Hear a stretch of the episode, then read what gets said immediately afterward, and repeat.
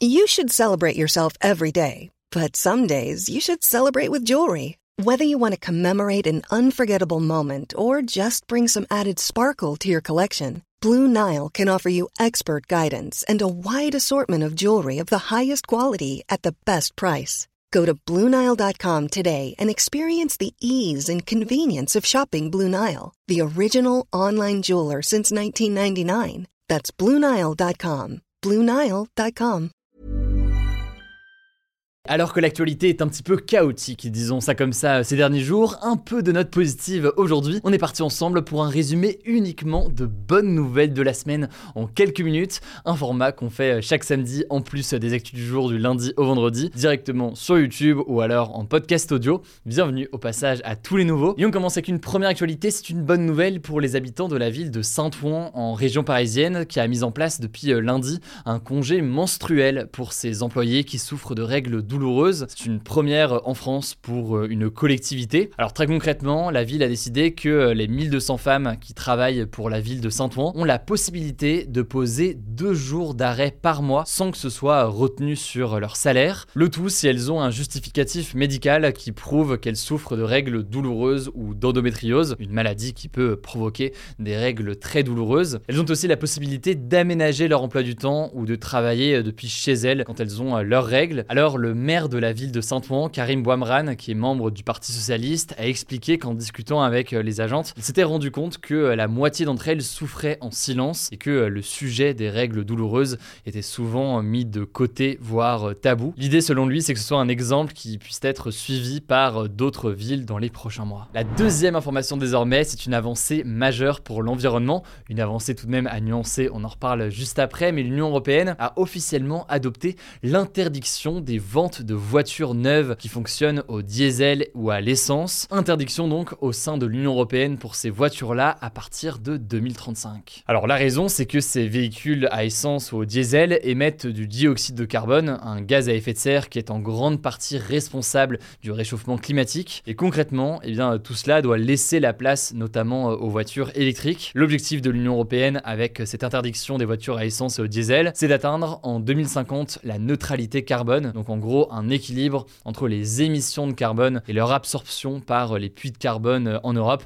Je ne rentre pas dans tous les détails aujourd'hui, mais on prépare une vidéo sur ces sujets-là dans quelques jours. Ne vous inquiétez pas, on aura l'occasion d'aborder euh, les détails. Et donc, limiter les émissions euh, de carbone de ces voitures, c'est essentiel pour atteindre cet objectif, car le secteur du transport est responsable de près d'un quart des émissions à l'échelle européenne. Alors, il faut noter euh, tout de même que l'Allemagne a exigé une exception dans cette nouvelle loi pour les voitures qui fonctionnent avec des combustibles synthétiques, ce qu'elle a finalement obtenu. Bref, ça a été salué par pas mal d'associations comme une avancée pour l'environnement, mais il y a tout de même des enjeux majeurs, euh, notamment d'un point de vue euh, économique. La question, par exemple, des personnes qui sont dans des petites villes ou alors dans des zones beaucoup plus rurales qui ont besoin d'une voiture. Est-ce que d'ici 2035, euh, les voitures électriques seront davantage abordables? Est-ce que aussi, eh bien, il y aura des lieux de chargement partout? Par ailleurs, il y a aussi une question sur la façon dont l'électricité pour ces voitures est produite. Si jamais cette électricité est produite à partir du charbon, forcément, ça sert pas à grand chose. Il y a donc un enjeu aussi là-dessus à avoir une énergie qui est verte. Bref, pas mal de choses forcément qui nuancent tout ça, mais c'est intéressant de le voir. Je vous mets des liens directement en description si vous voulez en savoir plus. Allez, la troisième actualité, c'est une autre avancée internationale qui est importante. L'Organisation des Nations Unies a adopté vendredi un programme d'action pour l'eau, un programme dans le but en fait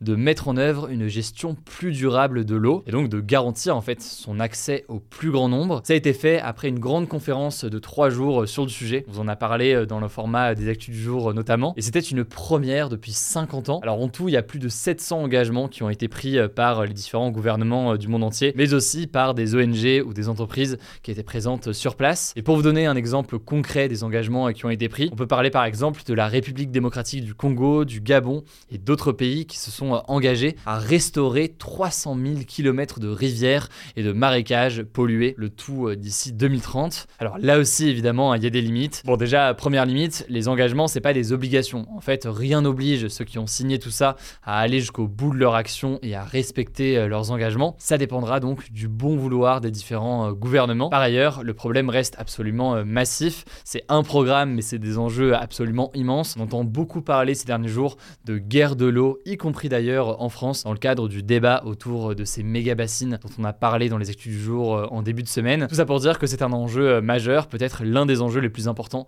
pour notre génération. On aura l'occasion d'en reparler. Quatrième information, et c'est une avancée là aussi, je vous en parle très rapidement, les gares et les aéroports français se sont engagés ce lundi à éteindre leur publicité lumineuse quand ils sont euh, fermés au public, donc euh, notamment euh, la nuit. Le tout dans l'objectif forcément de réduire leur consommation d'énergie. En fait, depuis octobre 2022, il y a un décret en France qui impose d'éteindre les dispositifs de publicité lumineuse, donc les pubs avec de la lumière hein, tout simplement, de 1h à 6h du matin. Mais jusqu'ici, les gares et les aéroports ou encore les stations de métro échappaient à cette règle. Et donc il y avait des situations assez lunaires où des publicités restaient allumées alors que les gares dans certains cas étaient fermées. Et donc finalement ce lundi, les opérateurs des gares et des aéroports, mais aussi les régies publicitaires, ont signé une charte d'engagement qui a été euh, proposée par le gouvernement pour qu'ils soient aussi euh, concernés. Bref, voilà donc pour les premières bonnes nouvelles. Je laisse la parole à Madeleine pour euh, la suite et je reviens juste après. Merci Hugo et salut tout le monde. On continue avec une cinquième actu et c'est une bonne nouvelle pour beaucoup d'étudiants. Les bourses vont être augmentées de 37 euros par mois pour tous les étudiants qui en bénéficient. Ça prendra effet à la rentrée de septembre 2023 et ça concernera environ 700 000 étudiants. Ça a été annoncé par le gouvernement ce mercredi et ça fait partie d'une réforme plus large du système de bourse avec d'autres mesures. Il y a notamment aussi l'éligibilité aux bourses de 35 000 nouveaux étudiants qui n'y avaient pas le droit auparavant. D'après la ministre de l'Enseignement supérieur, un étudiant avec deux parents qui gagnent 1800 euros net chacun pourra désormais bénéficier de cette aide. Ensuite, 20% des boursiers vont donc basculer à un échelon supérieur, ce qui leur permettra d'avoir une bourse plus importante, entre 66 et 127 euros de plus par mois. Sixième note positive, Louise Ocoli, un étudiant montpelliérain, a créé des kits solaires pour recharger les téléphones des personnes dans le besoin. En fait, ces kits sont constitués d'un panneau solaire transportable et robuste et d'un câble multi-embout. Ils permettent donc de recharger sans électricité un téléphone portable. Ils ont une durée de vie de 25 ans et sont à 95% recyclables. Et donc l'objectif de Louis, c'est de vendre ces kits à prix coûtant, donc sans faire de bénéfices, aux associations qui viennent en aide aux personnes dans le besoin, comme des sans-abri, des réfugiés ou des victimes de catastrophes naturelles. Louis a eu l'idée de développer ces kits quand il a participé à une mission humanitaire dans le camp de réfugiés de Calais, dans le nord de la France. Il a réalisé à quel point c'était difficile pour les personnes sans abri ou vivant dans des camps d'accéder à des prises électriques, alors que recharger leur portable leur permet d'appeler les secours, de garder le lien avec leur famille ou de s'éclairer. Et donc aujourd'hui, il stocke plus de 400 kits qui sont prêts à l'utilisation, qui devraient être achetés par la Croix-Rouge de l'Hérault et redistribués aux personnes qui en auraient besoin. Sixième actu, en Bretagne, les élus de la ville de Gavre ont voté la gratuité de la cantine scolaire pour tous les élèves à partir du 1er avril. Le maire de la ville a justifié cette décision en expliquant que les familles avec des jeunes enfants sont souvent très impactées par l'augmentation des prix des produits de nécessité, comme par exemple les produits alimentaires qui ont de plus de 14% en un an. Et donc cette mesure leur permettra d'économiser 400 euros par an et par enfant. Du côté de la commune, cette mesure va coûter entre 9 000 et 10 000 euros par an et elle sera financée en faisant, je cite, des efforts sur le budget pour absorber la facture. Septième note positive, et c'est un défi inspirant relevé par six sportives originaires des Landes. Elles ont traversé l'océan Pacifique en paddle, donc sur une planche avec une pagaie, pour aider des enfants atteints du cancer. Les six athlètes, cinq françaises et une espagnole, sont partis du Pérou le 4 janvier dernier et sont arrivés ce lundi à Moorea, en Polynésie française, après plus de 80 jours de traversée. Pendant trois mois, elles se sont relayées toutes les 5 heures pour ramer sur leur planche, qu'il fasse nuit, qu'il vente ou qu'il y ait un soleil de plomb. En tout, elles ont parcouru plus de 8000 km, c'est un vrai exploit. Ce défi lancé par l'association Optimist a permis de lever des fonds pour équiper des centres de soins d'équipements sportifs et pour accompagner les enfants malades du cancer. Chaque kilomètre parcouru leur a rapporté 100 euros, ce qui a permis aux six femmes de financer leur défi et de récolter 400 000 euros en plus pour cette cause solidaire.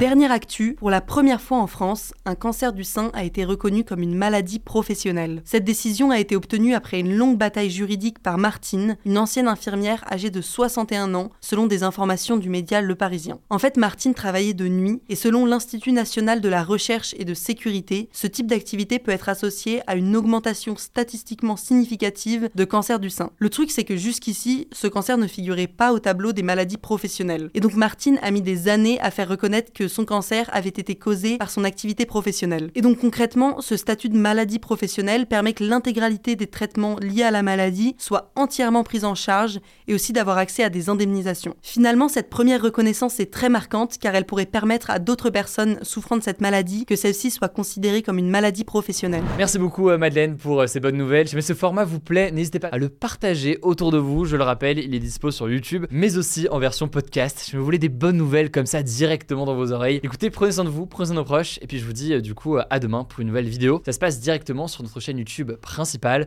que je vous mets du coup en description. Mom deserves the best, and there's no better place to shop for Mother's Day than Whole Foods Market. They're your destination for unbeatable savings, from premium gifts to show-stopping flowers and irresistible desserts. Start by saving 33% with Prime on all body care and candles. Then get a 15-stem bunch of tulips for just $9.99 each with Prime. Round out Mom's menu with festive rosé, irresistible berry chantilly cake, and more special treats. Come celebrate Mother's Day at Whole Foods Market.